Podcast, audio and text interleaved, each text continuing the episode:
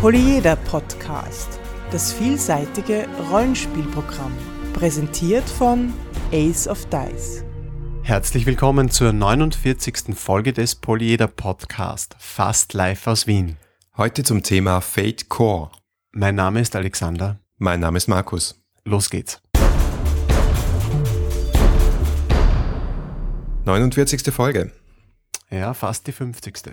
Genau, da, da war doch was. Äh, wir hatten euch gebeten, uns Fragen zu schicken, die wir beantworten können oder Themenvorschläge. Ein paar sind schon gekommen, aber es könnten auch noch ein paar mehr werden. Nicht vergessen, auch als MP3. Ihr könnt euch auch also selber akustisch im Poleder Podcast melden. Und wir werden die 50. Folge voraussichtlich erst im nächsten Jahr machen. Wir gönnen uns äh, ein bisschen Weihnachtspause. Mhm, besinnlich.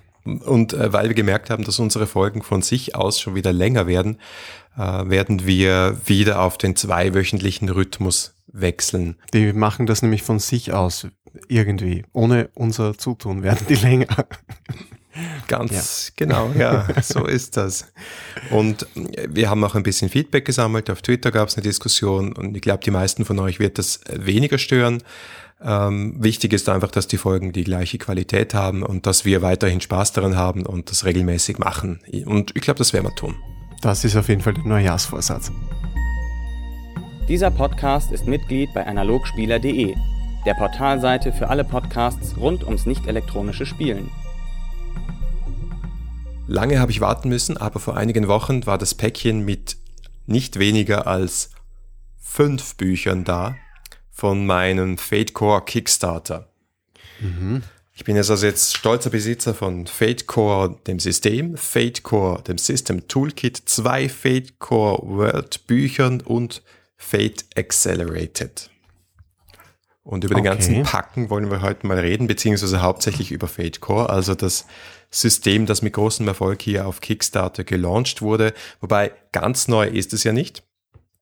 Es hat schon ein paar Jahre auf dem Buckel. Ja, also genau Fate, mhm. Fate an sich gibt es schon seit einigen Jahren in verschiedenen Inkarnationen, wie zum Beispiel Spirit of the Century, Dresden Files, Starblazer Adventures, auch Free Fate, Fate to Go haben wir drüber gesprochen.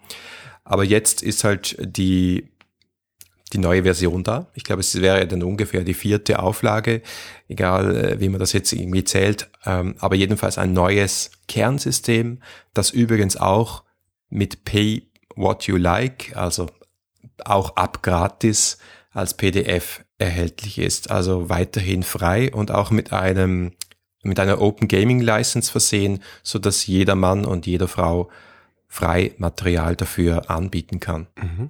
Ja, und es äh, ist ja sehr populär, es reden viele drüber, es probieren viele aus. Im Internet, die Foren sind voller äh, Fate-Fanboys äh, und Fangirls. Und wir haben uns gedacht, es ist endlich mal Zeit, in den Mythos hineinzuschauen, wie das eigentlich funktioniert und auszutesten. Und zu diesem Zweck haben wir auch nicht nur hineingeschaut und hineingelesen, also beziehungsweise Markus hat nicht nur hineingeschaut und hineingelesen, sondern wir haben es auch tatsächlich am lebenden Patienten ausprobiert. Nämlich ja. An, am offenen Herzen. Am, am, am, offenen Herzen in Form einer Runde, einer Spielerunde, wo sich die meisten Leute oder wo sich einige Leute nicht mal gekannt haben. Also wirklich ein totaler Praxistest. Ja, ich habe es das erste Mal geleitet. Die meisten der sechs Spielerinnen und Spieler haben es das erste Mal gespielt. Also es war ab ins kalte Wasser. Genau. Und ähm, deshalb werden wir das jetzt auch ein bisschen zweiteilen. Wir werden jetzt zuerst einmal über Fate in der Theorie reden, über die Regeln und wie es funktioniert. Und dann werden wir uns in einem zweiten Teil diesem Praxistest widmen. Das Fate-System ist vor allem bekannt für seine Aspekte. Und das ist das, was einen Fate-Charakter hauptsächlich ausmacht. Wenn wir jetzt zum Beispiel versuchen, Indiana Jones nachzubauen als Fate-Charakter, dann müssten wir uns zuerst mal Aspekte ausdenken. Zum Beispiel sein High-Concept-Aspekt, also sein eigentliches, seine Charakterbeschreibung in einer kurzen Phrase wäre zum Beispiel Archäologe mit zwei Fäusten. Sehr treffend, genau. Ja, also quasi der Untertitel quasi von dieser, von diesem Charakter, wenn man so möchte. Ne? Genau, kann ein Zitat sein, kann eine Beschreibung sein, kann ein Charaktertypus, ein Archetyp sein, was auch immer. Wir schauen uns gleich noch weitere Beispiele an. Insgesamt hat so ein Charakter fünf Aspekte bei Fate Core. Der zweite ist der Trouble-Aspekt, also der Ärger-Aspekt. Ich hätte da vorgeschlagen zum Beispiel den Aspekt Falle, welche Falle? Ja, genau. Trifft's ganz gut, ja. Und da können wir uns vorstellen, wie dieser Aspekt eben auch Ärger bringt für den Charakter. Und genau das ist der Sinn von dem Aspekt. Und dann gibt's noch drei weitere Aspekte, die sind meistens dazu da, den Charakter mit dem Setting und mit der Spielergruppe, mit den restlichen Charakteren näher zu verzahnen. Wenn wir jetzt aber einfach Indiana Jones bauen, könnten wir da noch weitere Aspekte rausnehmen aus seinem Hintergrund beziehungsweise aus seinem Beziehungsgeflecht. Ich hätte da jetzt vorgeschlagen, ich hasse Schlangen. Mhm. Das wäre so ein typisches Zitat von ihm. Immer Ärger mit Papa, Indiana Jones 3.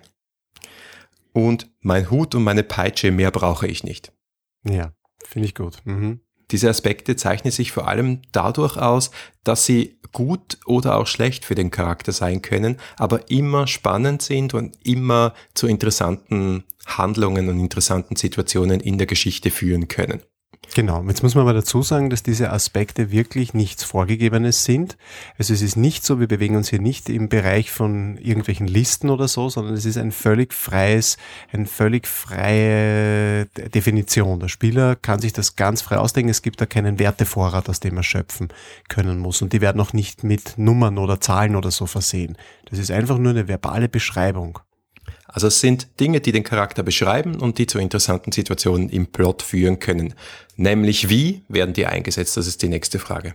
Ja, genau, mit den sogenannten Fate-Punkten, über die wir ja im, in unserer Gummipunkte-Folge ganz kurz mal gesprochen haben, aber ohne darauf einzugehen, was die jetzt konkret tun. Ja, lange ist es her.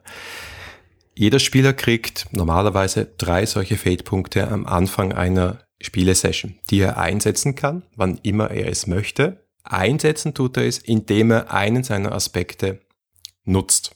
Zu seinem, zu seinem Vorteil nutzt, muss man Richtig, sagen. Richtig, ne? ja, zu seinem Vorteil nutzt. Das heißt zum Beispiel, er würfelt, merkt, äh, das geht gleich schief.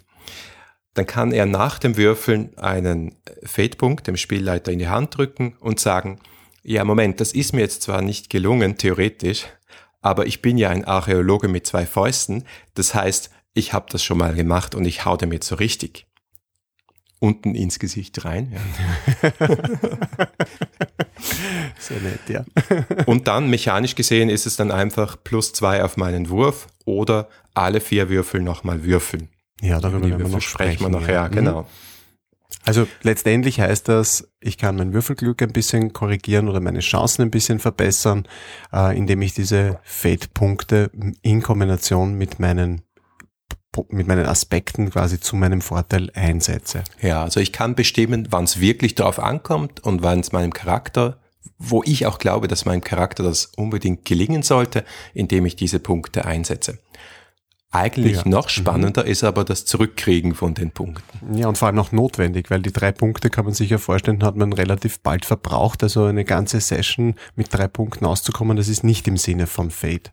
Gar nicht, weil es eben mindestens so viel Spaß macht, die Punkte zurückzukriegen.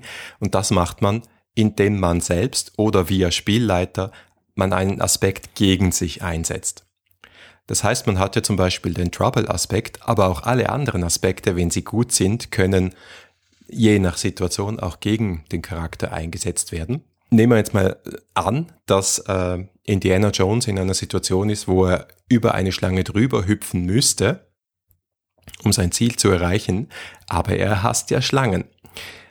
Wenn der Charakter jetzt vom Spielleiter einen Fade-Punkt angeboten kriegt, wenn er diesen Feldpunkt nimmt, du hast doch Schlangen, oder? Dann wird er sich dementsprechend verhalten und zum Beispiel jetzt mal Hals über Kopf vor der Schlange fliehen in die Richtung, wo er eigentlich nicht hin wollte. Mhm. Also letztlich heißt es, wenn der Spielleiter einen Compel oder macht, beziehungsweise äh, den Aspekt reizt, sagt man im Deutschen, dann kann ich mir einen Feldpunkt verdienen, aber mein Charakter handelt sich dadurch Komplikationen ein. Genau, Schwierigkeiten, Komplikationen, Nachteile, irgendetwas in der Richtung. Es wird interessant, sagen wir so. Mhm. Ja, weil du, wie, wie, gesagt, diese Punkte sich schnell verbrauchen, ist es halt auch spannend, das durchaus eigeninitiativ zu tun. Ja, es ist absolut im Sinne, dass immer wieder ein, ein Wechselspiel zwischen diesen Aspekt äh, passiert, dass man die Punkte immer wieder ausgibt, wieder neu bekommt, wieder ausgibt, wieder bekommt. Davon lebt das System, könnte man sagen. Während die Aspekte ja sozusagen eher so ein weicher, äh, vager Kern des Regelsystems sind, äh, hat Fate auch noch einen eher harten Kern, nämlich ein System, das mit Würfeln und mit Skills arbeitet. Und bei den Würfeln ist es so, das sind eigentlich sechs Seiter, die drei mögliche Ergebnisse bringen können, nämlich entweder Minus, Nichts oder Plus zu gleichen Teilen. Also zwei Minusseiten, zwei Plusseiten, zwei leere Seiten. Und es werden vier solche Sechsseiter werden gewürfelt bei einer Probe. Und man deutet das dann insofern, als die Plus und die Minus einander aufheben. Und im Endeffekt kommt dann etwas raus, was zwischen ganz extrem minus vier oder vier minus und ganz extrem auf der anderen Seite vier plus liegt. Und das addierst du bzw. subtrahierst du von deinem Skillwert, also irgendwas zwischen plus eins und plus vier normalerweise. Den Skillwert, den wir noch nicht erwähnt haben. Ja, egal, kommen wir jetzt gleich zum Skill.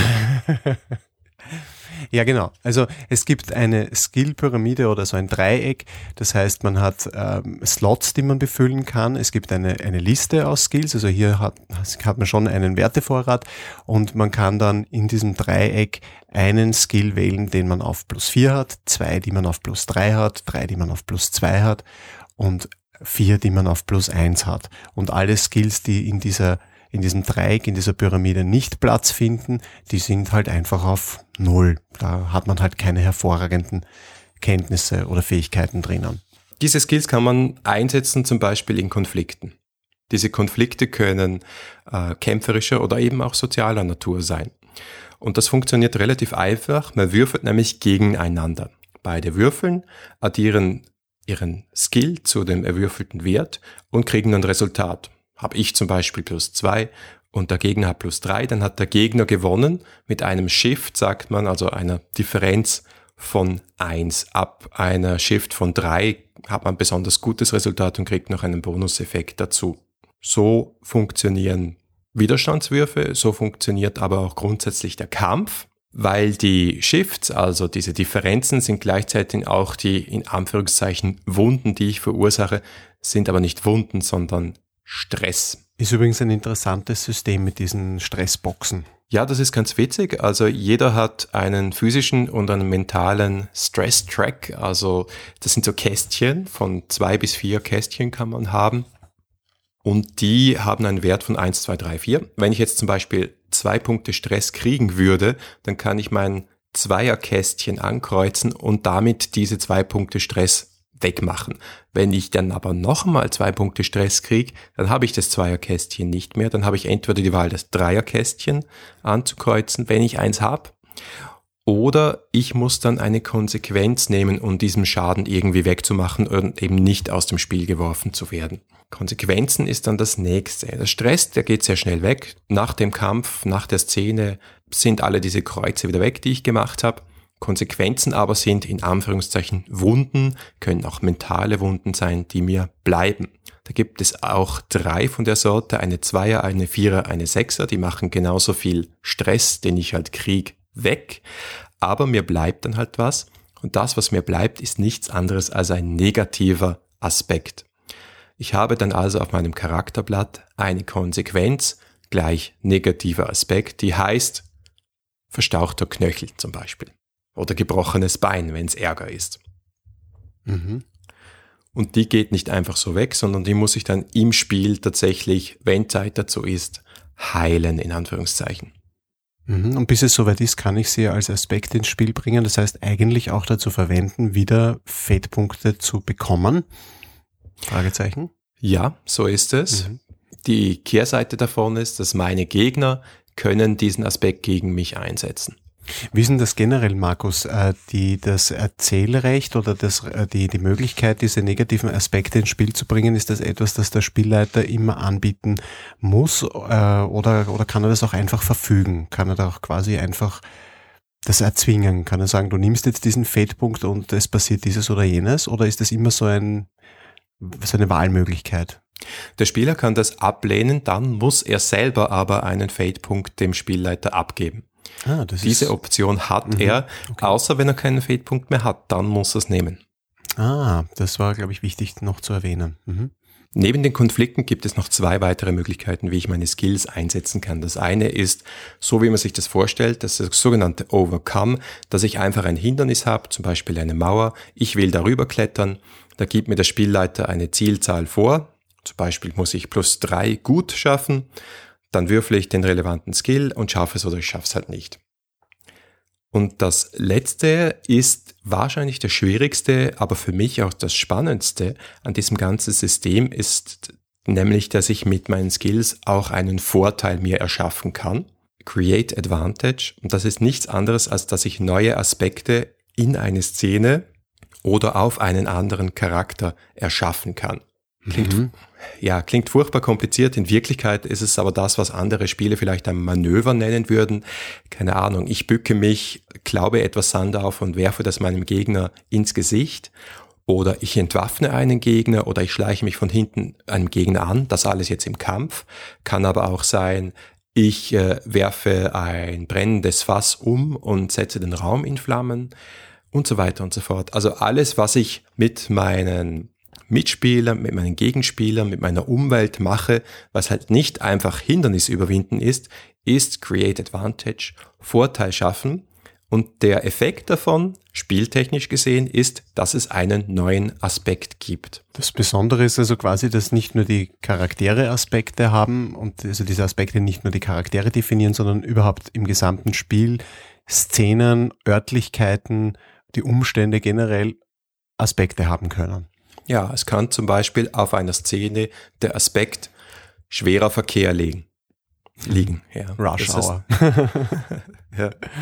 Oder eben, der Raum brennt. Nachdem ich das Fass um, erfolgreich umgestoßen habe, habe ich den Aspekt erschaffen, der Raum brennt. Und wenn ich das schaffe mit meinem Skill, dann kann ich diesen Aspekt auch einmal, so manchmal sogar zweimal kostenlos ohne Ausgabe von einem Fade-Punkt nutzen.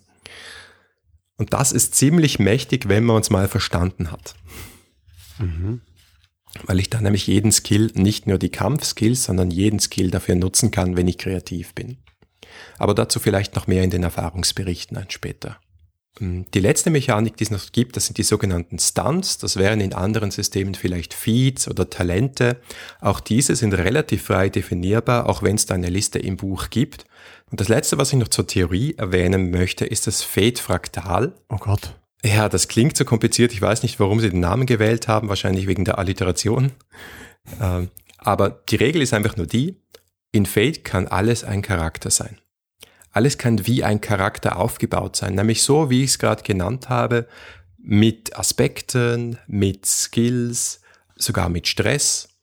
Das heißt, du kannst ein, ein Gegenstand, ein Haus, äh, ein Raumschiff, einen Planeten, sogar eine Timeline als Charakter darstellen und mechanisch als Charakter nutzen. Mhm. Hört sich sehr abstrakt an. Ich kann mir nichts darunter vorstellen, muss ich gestehen, aber es wird schon funktionieren.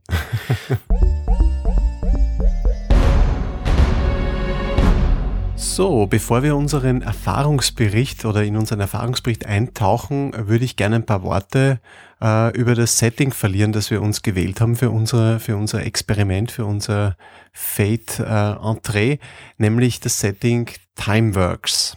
Das ist ein vorgefertigtes Setting aus dem Fate Setting Buch, richtig, Markus? Genau, das ist aus mhm. einem der Fate Worlds Bände. Und Timeworks ist ein Zeitreise-Setting, wo allerdings ein Unternehmen diese Zeitmaschine besitzt und für Unternehmenskunden Leute in die Zeit zurückschickt, um kleine Dinge zu ändern, die zum Vorteil von gewissen Unternehmen sind. Ist ein großartiges Geschäftskonzept. Leider gibt es das nicht in der Wirklichkeit. ja. Oder zumindest wissen wir nichts davon. ja, wer weiß, wahrscheinlich sind wir alle schon total manipuliert. Das Faszinierende an, der, an dem Setting Timeworks ist, dass es ein, mit einem Klischee aufräumt, nämlich üblicherweise hat man so das Gefühl, dass, der, dass in diesen ganzen Zeitreiseabenteuern und Settings die Zeit so ein extrem fragiles Ding ist. Man ändert irgendwo ein, ein dreht an einem kleinen Rädchen und es ändert sich alles ganz gravierend.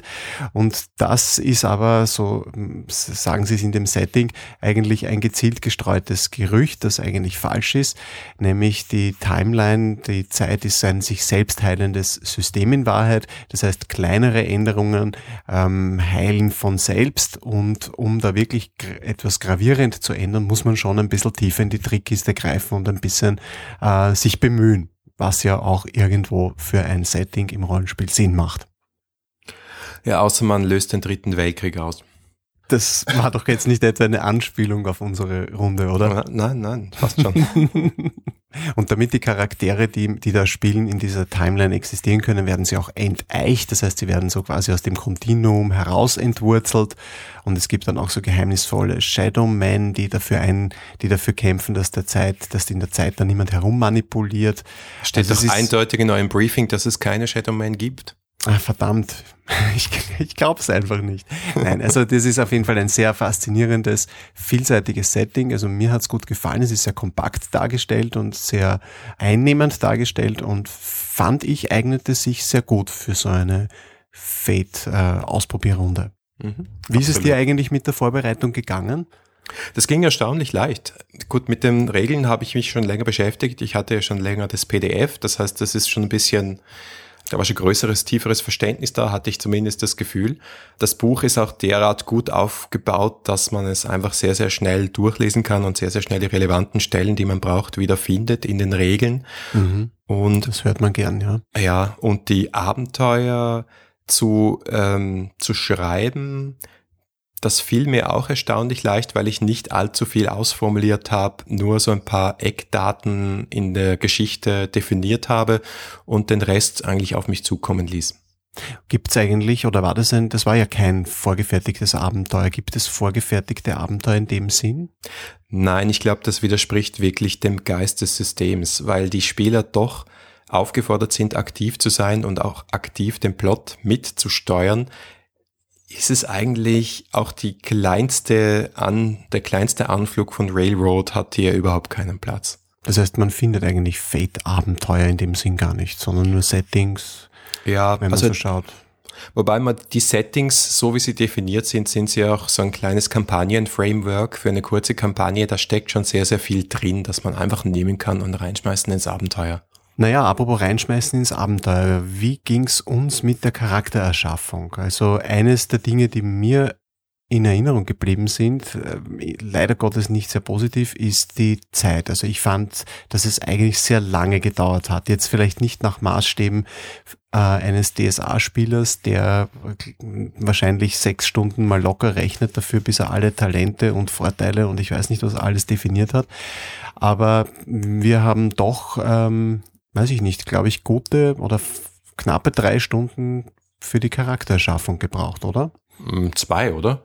Waren es drei? Ja, ich weiß nicht, das war so, wir haben so gegen halb sieben begonnen, das war dann neun. Also mm, ich glaube, mehr als zwei Stunden waren es auf jeden Fall. Mm, kann schon das sein, ist ja. relativ viel, wenn man, wenn man sich überlegt, was wir da eigentlich festgelegt haben. Wir haben ein paar Slots gefüllt und fünf Aspekte definiert. Mehr war es ja nicht. Ja, aber da ging viel Gedankenarbeit rein und ich glaube, die ist auch wertvoll. Weil es ja, und es ist auch harte Arbeit, muss man sagen. Also nein, nein, wirklich. Also das ist, das ist nichts für Casual Gamer, würde ich mal sagen. Also das ist wirklich. Ich, ja, ich glaube, es ist ja. auch ein bisschen mh, mm, einfach eine, ein Umdenken. Wenn du das ein, zweimal gemacht hast, geht das natürlich wesentlich leichter. Kann sein, kann sein. Ich glaube, man muss ein Gefühl dafür entwickeln, was ein guter Aspekt ist.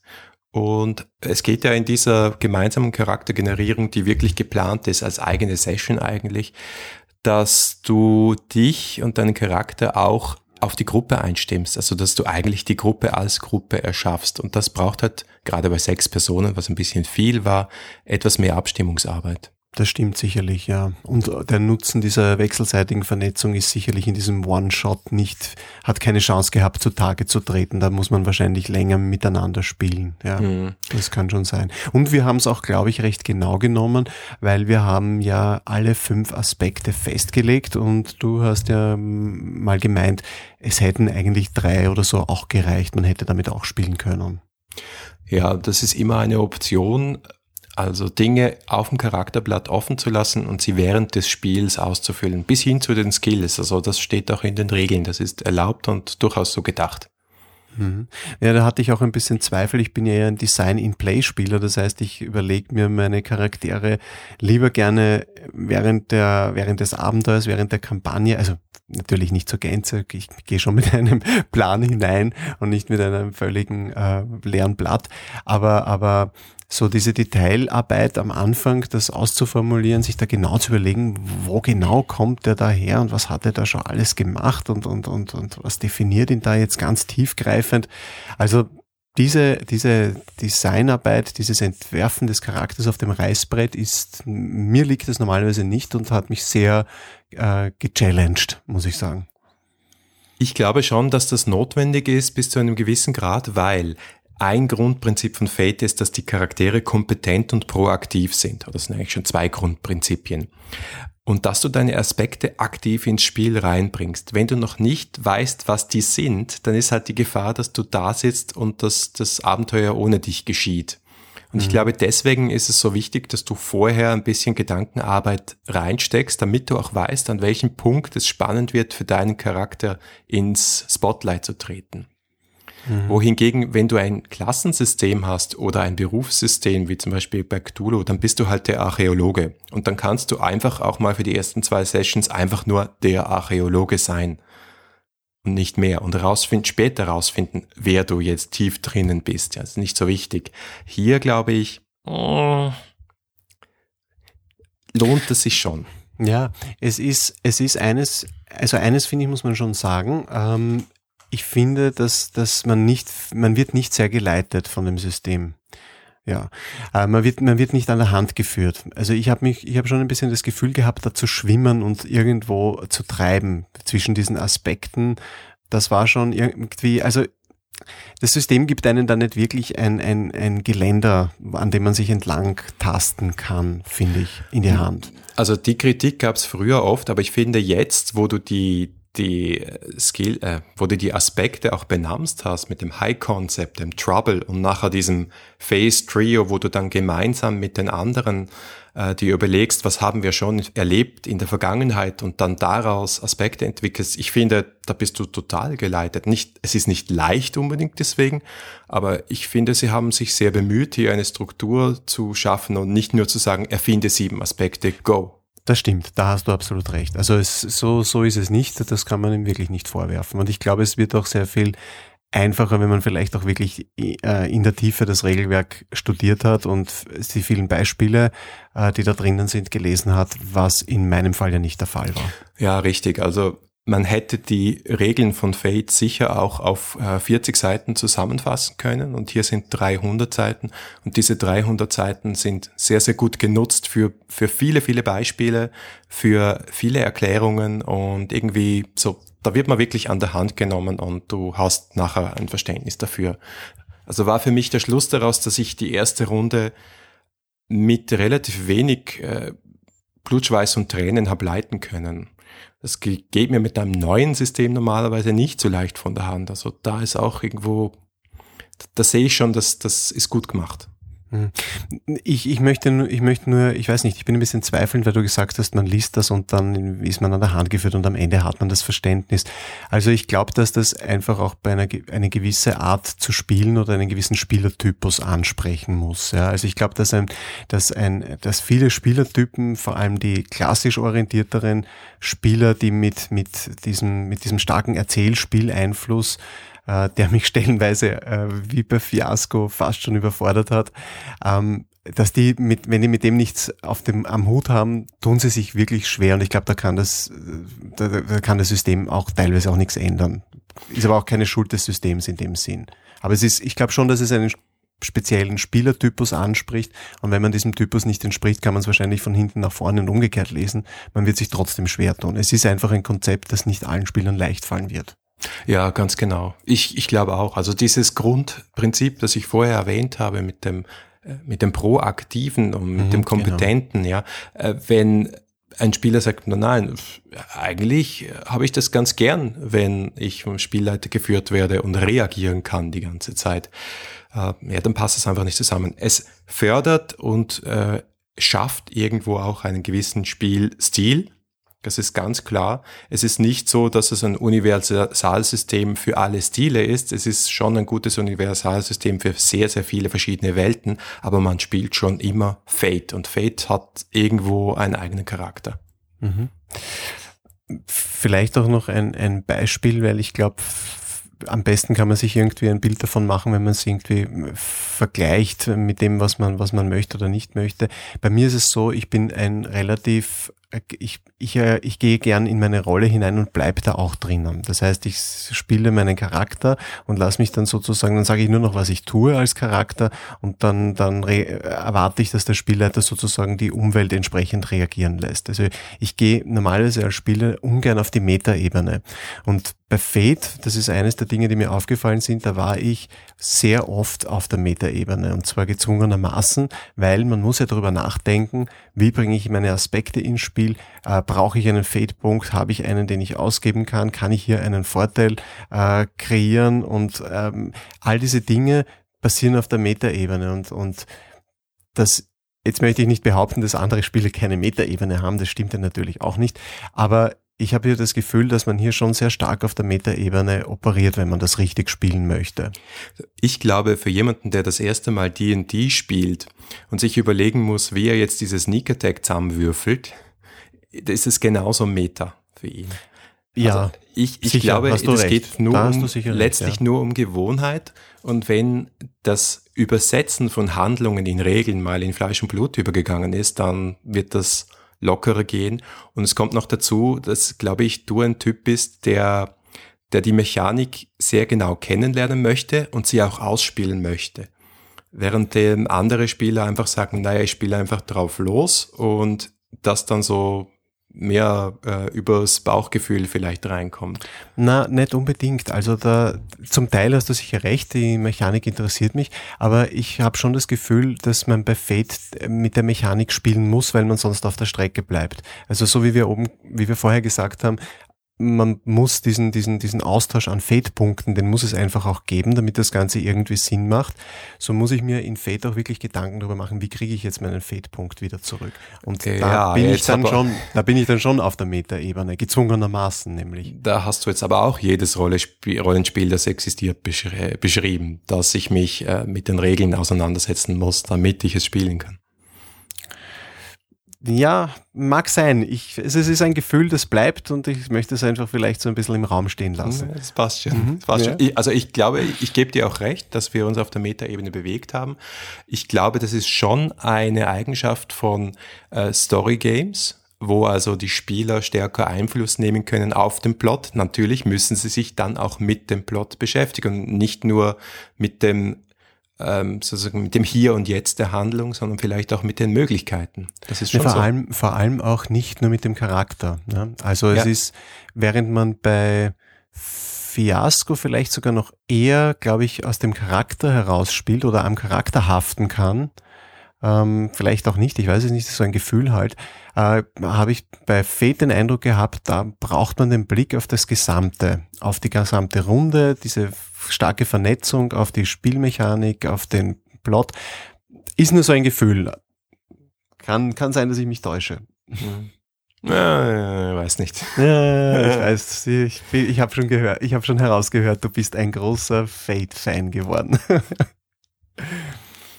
Das ist schon so. Also was, wo wir ein bisschen geschwommen sind zwischendurch, ist beim Einsatz beziehungsweise der Vergabe von Fade-Punkten.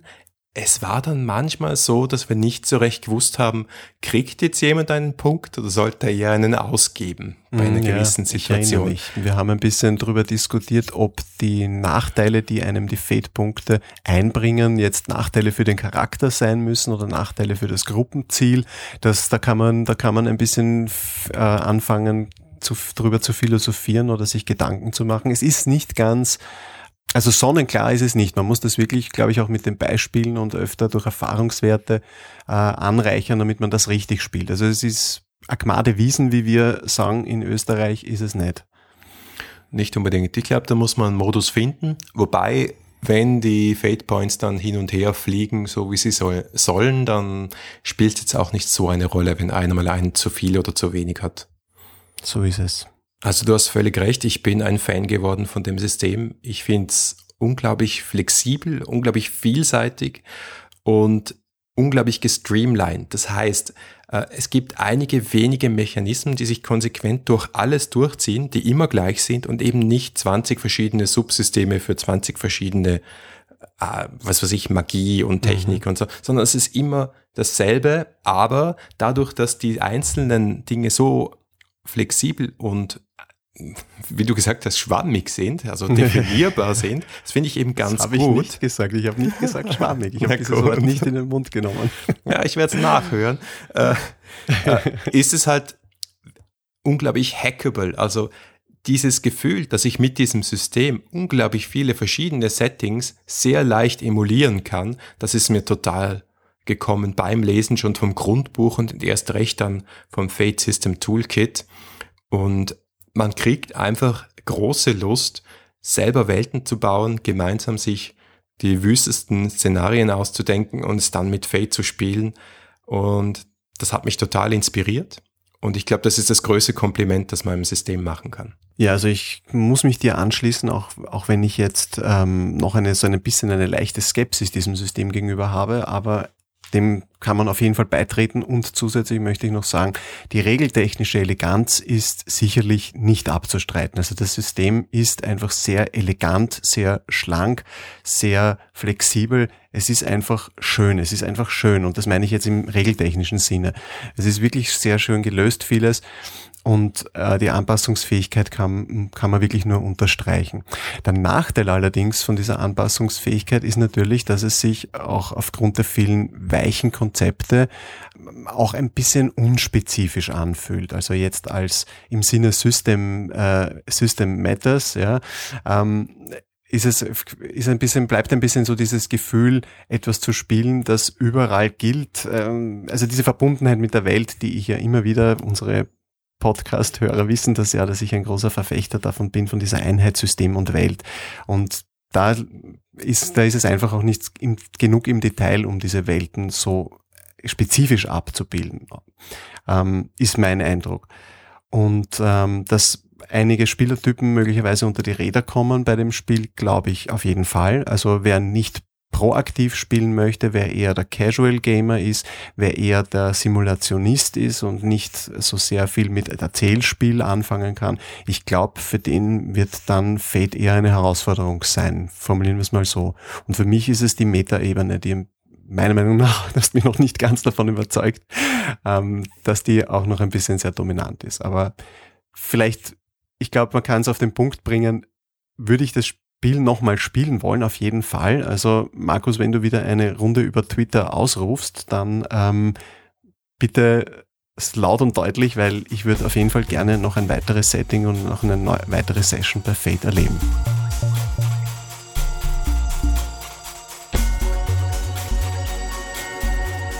Das war die 49. Folge des Polyeder Podcast. Wir freuen uns auf euer Feedback und eure Fragen unter polyeder.aceofdice.com, auf Facebook, Twitter, Google Plus oder im Blog. Danke fürs Zuhören, bis zum nächsten Mal und schöne Weihnachten. Und frohes neues Jahr.